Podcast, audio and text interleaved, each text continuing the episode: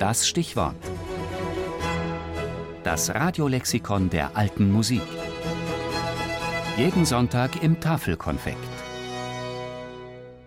Couperin, François, 1668 bis 1733, bedeutender Komponist des französischen Hochbarock.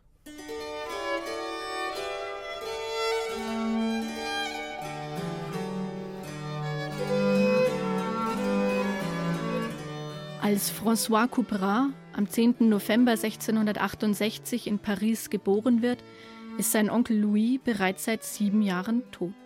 Louis Couperin, das war der bis dahin berühmteste Musiker der Familie Couperin, die bereits einige Organisten, Komponisten und Cembalisten hervorgebracht hatte. Aus der Familie Couperin werden noch weitere hervortreten. Ihr Stammbaum verzeichnet bis in die Mitte des 19. Jahrhunderts Musiker. Der bedeutendste aber wird François, der schließlich den Beinamen Le Grand erhält, der Große. François erhält seinen ersten Instrumentalunterricht vermutlich von seinem Vater, der Organist in Saint-Gervais ist. Der Vater stirbt früh, da ist François zehn Jahre alt, doch bereits gut genug, um den ersten großen Karriereschritt zu gehen.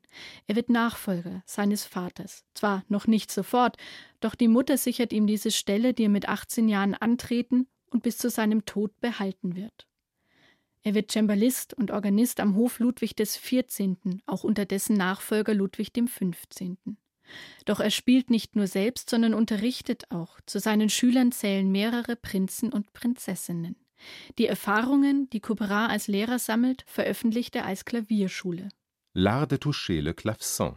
Eine der wichtigsten Instrumentalschulen des französischen Hochbarock. Und natürlich komponiert er. Kammermusik, Werke für Tasteninstrumente, weltliche Vokalmusik, Messen und Motetten.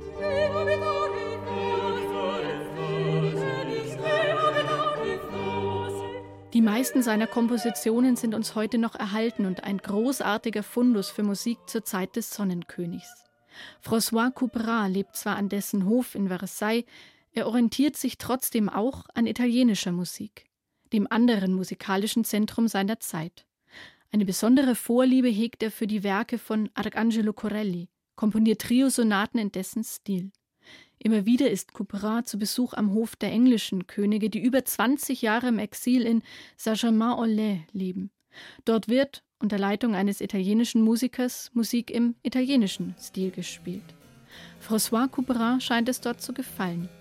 Gibt er doch einem Stück in seiner Sammlung Les Pièces de Clavecin den Titel Les Plaisirs de Saint-Germain-en-Laye.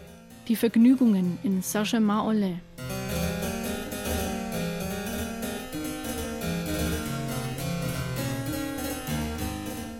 François Couperin stirbt am 11. September 1733.